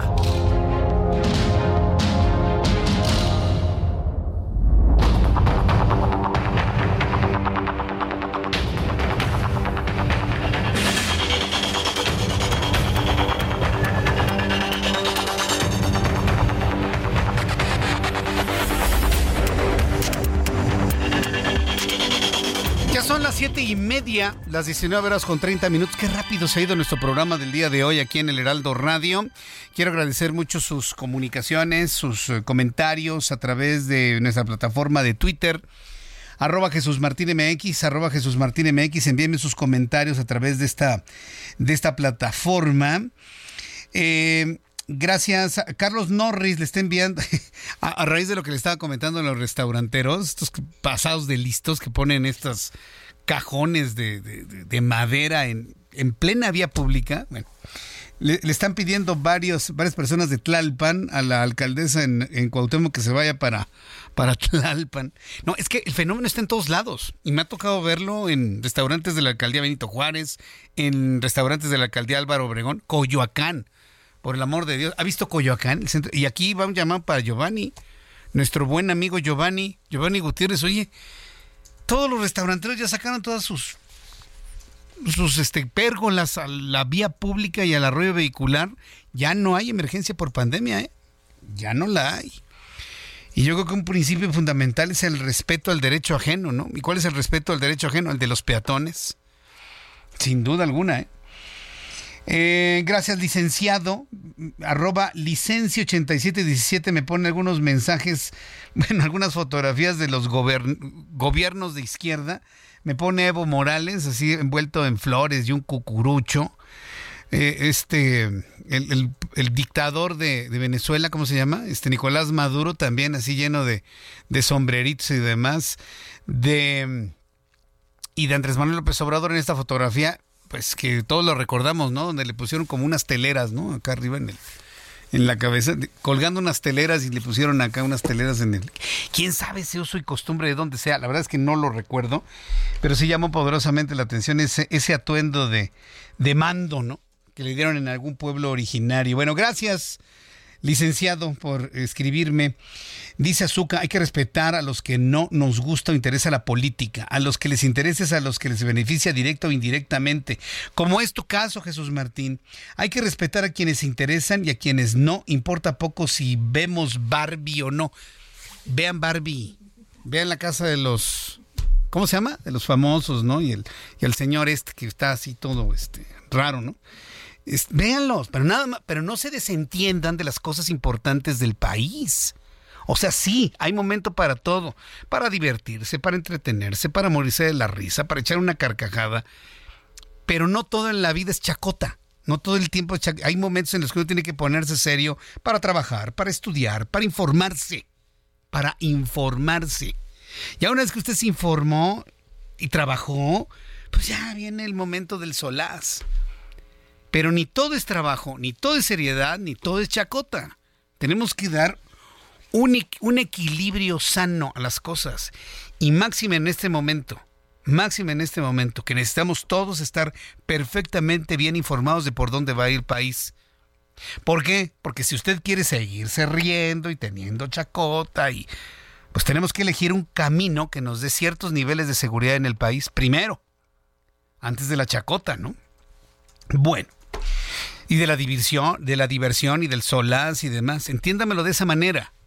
O sea, todo está bien, pero no todo en la vida es estarse carcajeando y ay, ay, a mí no me gustan las noticias porque ay, pasan puras cosas feas. No, señores, infórmense, lean, profundicen. Y ya después viene la diversión, o antes la diversión y después profundicen, pero háganlo. Es un consejo de amigos, de cuates, que platicamos aquí en el Heraldo Radio. Bueno, cuando son las 7.34, tiempo del centro de México, me da mucho gusto saludar al ingeniero Carlos Álvarez Flores, presidente de México Comunicación y Ambiente. Ingeniero, qué gusto saludarlo. ¿Cómo se encuentra? Muy buenas tardes, noches ya. Muy buenas tardes, Jesús Martín. Bien, Estoy acá, ¿verdad? No pude estar en el estudio ayer, pero ya veo. estoy desde acá, desde mi casa. con mucho gusto. Me parece muy bien, ingeniero. ¿Qué nos tiene el día de hoy? Hoy quiero hablar de un tema muy importante. Fíjate bien, la corrupción, eso, ese concepto, esa palabra que ya ha perdido, ¿cómo se dice? Jole, pareciera que ya perdió su significado, pareciera que ya nos acostumbramos a que en todos los lugares hay corrupción. Cuando digo todos los lugares, me refiero a las autoridades. Somos una sociedad moderna, así lo entiendo, ¿verdad? Que nos tenemos que regir con un marco jurídico. Hay reglas del juego que tenemos que respetar, pero pareciera que ya es costumbre que nadie, que nadie, o bueno, o muchos, no respetan ni cumplen la ley ni la hacen cumplir. ¿Verdad? Entonces, este relajamiento del comportamiento, no solamente de los políticos, también de las empresas, también de los empresarios, ¿verdad? Pero sobre todo aquellos que tienen responsabilidades, por ejemplo, la protección al ambiente, por lo que hemos luchado muchos durante muchos años, no se puede llegar a realizar porque hay corrupción, porque la omisión, o sea, cuando uno no hace su chamba, ¿verdad? Vamos a suponer que yo fuera el Procurador Federal de Protección al Ambiente, digo. No va a ser así, porque si yo fuera el Procurador, pues ya hubiera cerrado a 310 mil empresas, ¿verdad? Y si yo cierro 310 mil empresas, pues paro, detengo el país. Pero aún así, la obligación de la autoridad que está encargada de vigilar el cumplimiento de todas las normas, leyes y reglamentos en materia ambiental es, por un lado, la Profepa, la Procuraduría Federal de Protección al Ambiente, a la que reconocí hace dos semanas, acuérdate, a, la, a la doctora Blanca eh, eh, Mendoza Vera, porque está precisamente atacando el tema de los residuos sólidos urbanos. Y ya te aquí lo referí, lo voy a repetir rápido. PIMSA promotora inmobiliaria Mahahual S.A. en Cancún, cobró 830 millones de pesos durante 12 años en una concesión que le otorgó el municipio de Benito Juárez, ahí en Cancún, Quintana Roo, y tiene un mugrero. Afortunadamente, hasta el día de hoy me acaban de informar que el mismo municipio que le otorgó la concesión acaba de suspender el servicio y van a ir a la rescisión del contrato, porque todavía le quedaban como seis años de concesión, pero es una empresa que no cumple. Está cobrando mucho dinero, pero no cumple con la norma 083 Semarnat 2003. Y le pagan mucho dinero público, dinero público. Entonces, ojalá que pronto esa empresa se retire, porque no merece estar ganando dinero sin cumplir hay que ganarse el dinero honradamente, ¿Me explico? Aunque suene así medio medio raro, ¿verdad? Me antiguo. ahora ya sabes, ¿no? Sí, antiguo. el senador ese que dice que vive en una casita de 22 millones, ¿verdad? El senador chapaneco de Morena, que no, no, no, yo nomás la rento. Bueno, ¿y por qué vives en una mansión de 22 millones? Cuando que hay 70 millones de mexicanos que no tienen para comer, ¿verdad? Es un ejemplo nada más, es un ejemplo. Sí. El problema de Naucalpan, del mugroso tiradero que se incendió, ¿por qué? Porque la Secretaría de Medio Ambiente de Jorge Rescala, fíjate nada más, el secretario de Medio Ambiente del Estado de México, del gobierno prista, del señor Alfredo del Mazo, está coludido con una bola de empresarios tramposos, como Cuauhtémoc Ochoa Fernández, que no tiene vergüenza, que es diputado de Morena. O sea, aquí la corrupción está en PRI, en PAN y en Morena. O sea, la corrupción no es eh, como dicen, exclusividad de un partido, no. La corrupción está en todos lados y también está en la Semarnat, adentro de la Semarnat. Pero esa corrupción nos cuesta vidas, porque estamos hablando de la contaminación del agua, del suelo, del subsuelo. O sea, esa omisión en el cumplimiento de la normatividad ambiental mexicana por parte de todas estas autoridades corruptas que permiten, ¿verdad? Esa contaminación resulta en daños, en daños a la salud, a su suelo, al agua. Imagínate contaminar el agua de los ríos, eh, los ríos subterráneos más grandes del mundo. Ayer estaba viendo el documental de, de, Televisa anoche, dos mil kilómetros. Jesús Martín, ya para terminar, dos mil kilómetros de ríos subterráneos es el sistema de ríos subterráneos más grande del mundo y está bajo la península de Yucatán y está bajo el mugroso tiradero en Cancún, nada más, nada más. Así de simple. Esa es la importancia, ¿verdad? Y ojalá que el trenecito ese, ese trenecito, ¿verdad?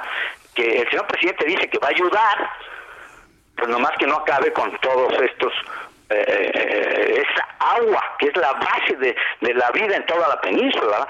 El agua subterránea que está ahí abajo del trenecito. ¿Me explico? Ese es el tema. Hasta ahí lo dejo. La próxima semana nos vemos ahí, con mucho gusto, si me invitan. Perdóneme usted. Sí, yo, espero que lo que venga acá, que tenga tiempo y nos siga platicando más de eso. Yo sí le quiero decir que muchas personas nos indigna, nos duele profundamente en el alma ver cómo se ha contaminado el agua de este sistema de ríos subterráneos y estos cenotes allá en la península de Yucatán. Nuestro gran tesoro y lo que venían a visitar muchos extranjeros hoy está devastado, destruido. Yo creo que esto va a generar responsabilidades de nivel internacional, ¿no, ingeniero? Es correcto, es patrimonio universal, no es solamente de nosotros. Así es, con mucho gusto seguimos con el tema, con mucho gusto la semana entrante, Jesús. Bien, muy bien, pues lo espero aquí la próxima semana, lo esperamos, ingeniero. Con mucho gusto. Muy buenas tardes. Qué gusto saludarlo, que le vaya muy bien. Gracias. Es el ingeniero Carlos Álvarez Flores, presidente de México Comunicación y Ambiente. Para las personas que ayer me preguntaban que si no iba a estar el ingeniero, bueno, hoy jueves nos ha acompañado con su intervención, las denuncias y sobre todo visibilizar estos daños al medio ambiente que lamentablemente parece que nadie los para. Vamos a hacer una revisión de toda la información internacional que ha ocurrido hasta este momento con Alina Leal Hernández. Nuevo estudio publicado por la revista Nature este jueves muestra que una variación genética común sería la responsable de la infección asintomática por SARS-CoV-2, la cual a lo largo de la pandemia de COVID-19 causó que algunas personas se contagiaran pero sin mostrar síntomas. La investigación coordinada por la Universidad de Carolina del Norte se centró en un grupo de genes llamados antígenos leucocitarios humanos, HLA, que es fundamental para la respuesta inmunitaria y muy variable entre los individuos. La Unión Europea decidió este jueves prorrogar seis meses más todas las sanciones económicas que pesan contra Rusia por la invasión de Ucrania, medidas que representan una desconexión comercial con el país y en el caso de sectores como el energético, un giro a la política de Europa. El gobierno de Ucrania considerará a partir de este viernes objetivos militares a todos aquellos barcos que se dirijan a los puertos del Mar Negro de Rusia u ocupados por ese país. Esto después de que Moscú hiciera lo propio con todas las embarcaciones que navegan hacia puertos ucranianos. La presidenta de Perú, Dina Boluarte, reiteró su llamado al diálogo a las organizaciones y ciudadanos opositores que retomaron este miércoles las protestas antigubernamentales y reunieron en Lima a cerca de 21.000 personas, de acuerdo con datos oficiales. En Afganistán, estudiantes afganas realizaron una protesta en la capital Kabul contra la decisión del régimen talibán de vetar a las mujeres en los exámenes de ingreso para educación superior, al que solo se les permite presentarse a los hombres. Esto por primera vez desde su llegada al poder. Muchas gracias por la información. En resumen, Alina Leal, por todas las noticias de carácter internacional. Aprovecho para saludar a todos nuestros amigos que nos escuchan a través de la radio y nos ven a través de la televisión en los Estados Unidos. Les envío un caluroso saludo a nuestros amigos que nos están viendo a través de nuestra señal de cabina aquí en el Heraldo Radio y nos están viendo a través de estas plataformas de televisión en los Estados Unidos. Gracias por estar con nosotros. Gracias por preferir la televisión abierta, la televisión por cable en los Estados Unidos. Me da mucho gusto que estén ustedes en sintonía y que se enteren de todas las noticias importantes que suceden en nuestro país. Les estoy saludando de manera directa a la cámara para que de esta manera pues, hacerles la invitación a que todas las tardes estén con nosotros en esta transmisión del Heraldo de México a través de radio y a través de la televisión. Son las 7.44. Hora del centro de la República Mexicana. Vamos con toda la información deportiva. Roberto San Germán, qué gusto saludarte. ¿Cómo estás? Muy buenas noches. ¿Qué tal, mi querido Jesús Martín? Buenas noches y buenas noches a toda la gente que nos sintoniza. Pues estamos con temas de Ana Gabriela Guevara, mi querido amigo, otra vez. Pero ahora sí, se le vino la noche encima porque tiene 24 horas para pagar las becas ha pagado la de junio, pero no ha pagado de enero a junio y ya el juez, ¿sí? El décimo primero de distrito en materia administrativa de la Ciudad de México, Agustín Tello Espíndola, ordenó el pago de las becas pendientes.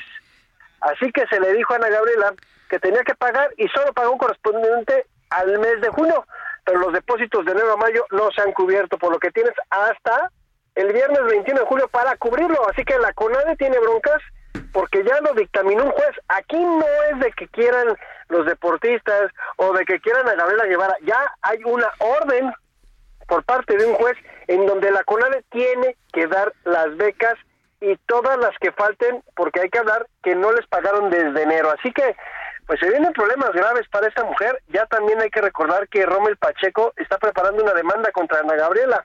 ¿Te acuerdas el clavadista que entrevistamos? Sí, por supuesto. Él también ya está en el camino de demandar a Ana Gabriela Guevara. No, pues se le va a venir la noche encima, ¿eh? Todo encima, ¿eh? Por lo que veo. Él sí, dice Rommel, que es diputado federal del PAN, ya prepara una demanda en contra de la titular de la CONADE por supuestas irregularidades en su administración. ¿Te acuerdas que él nos platicó un poquito del tema?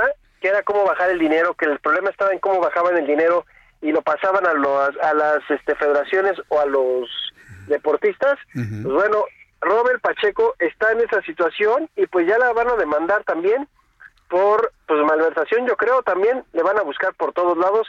Y así que pues bueno, esta mujer a ver qué hace porque además hay que recordar que las dinados sincronizados para estas mujeres es el pago de las becas, pero también hay que recordar amigo que acaban de ganar sus plazas eh, dos mujeres para México porque desgraciadamente este Gaby y Alejandra que fueron las dos competidoras que estuvieron ayer allá en Fukuoka, que se llevaron el tercero y sexto lugar en lo que fue la clasificación para la plataforma de 10 metros, pues bueno, estas dos mujeres ganaron el lugar para México, recordando que no el que gane el lugar es el que va a ir a los Juegos Olímpicos. A mí eso se me hace también una payasada, pero sí está estipulado.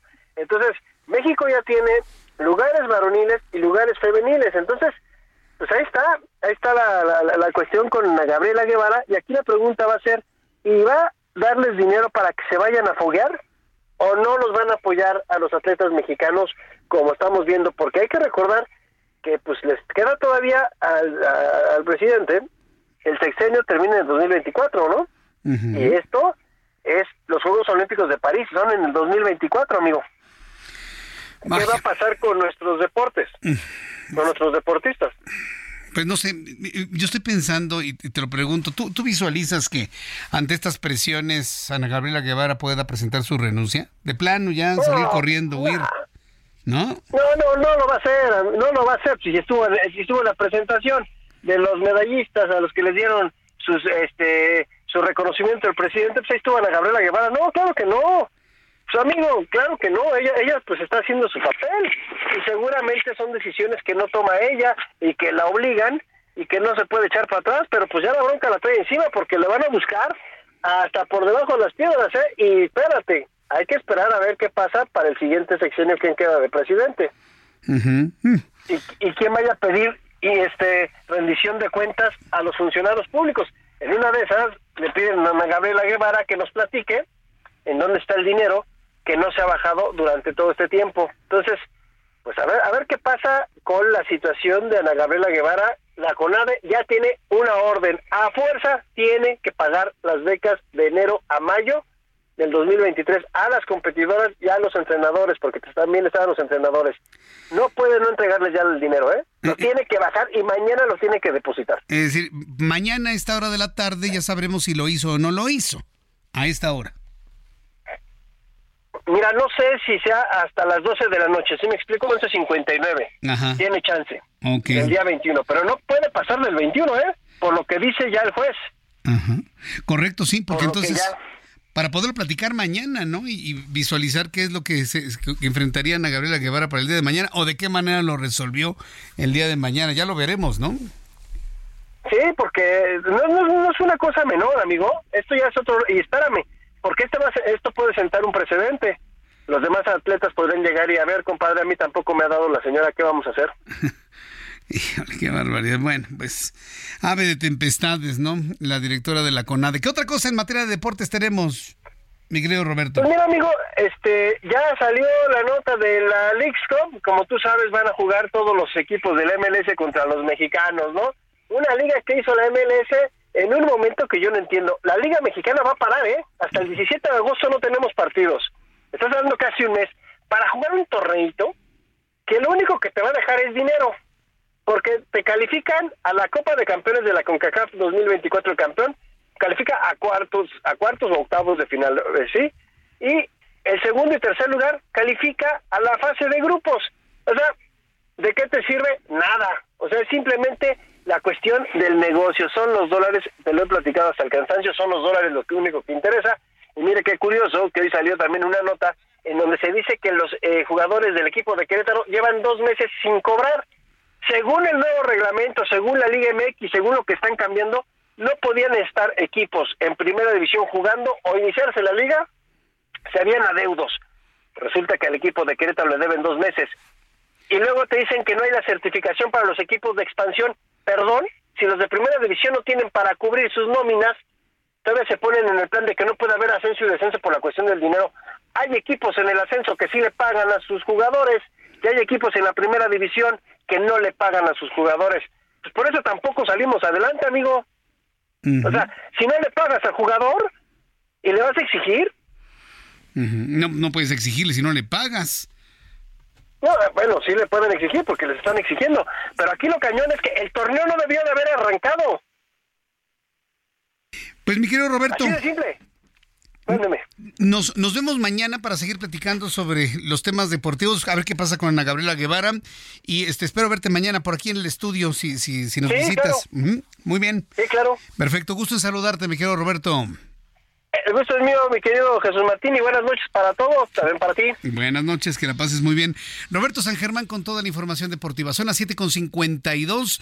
Vamos directamente con nuestro compañero Alan Rodríguez se encuentra en una manifestación de personal médico en la avenida Pino Suárez y evidentemente con toda la afectación vial que esto conlleva. Adelante Alan, gusto en saludarte. Muy buenas tardes, noches.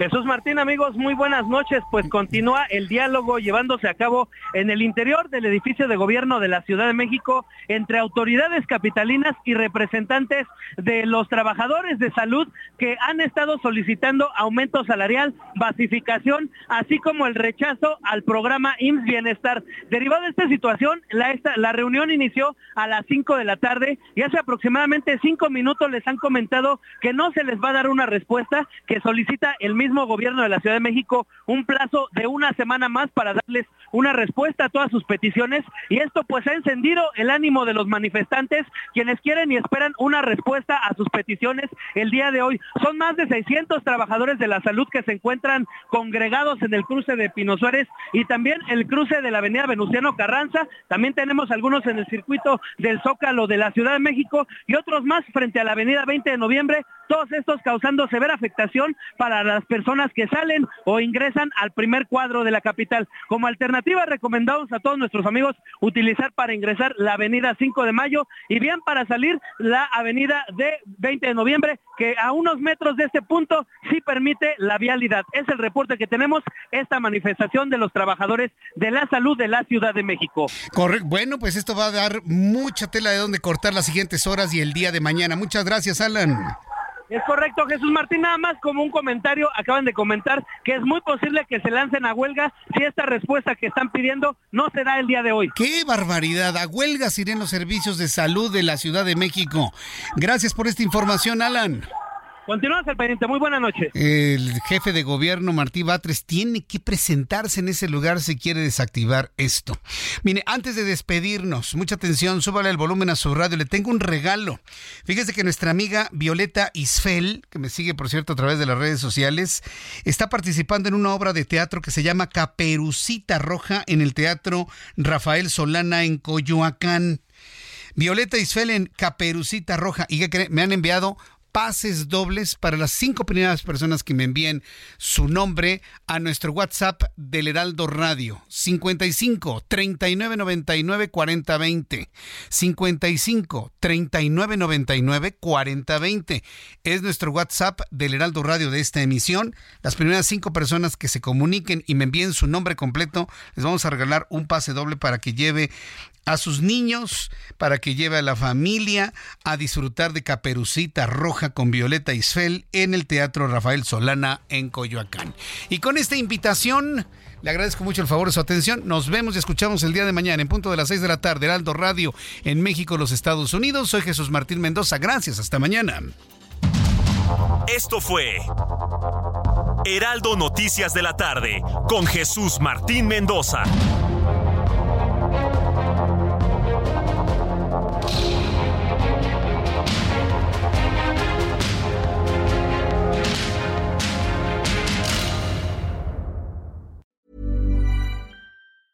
Hey, it's Danny Pellegrino from Everything Iconic. Ready to upgrade your style game without blowing your budget? Check out Quince. They've got all the good stuff shirts and polos, activewear, and fine leather goods, all at 50 to 80% less than other high end brands. And the best part? They're all about safe, ethical, and responsible manufacturing. Get that luxury vibe without the luxury price tag. Hit up quince.com slash upgrade for free shipping and 365 day returns on your next order. That's quince.com slash upgrade.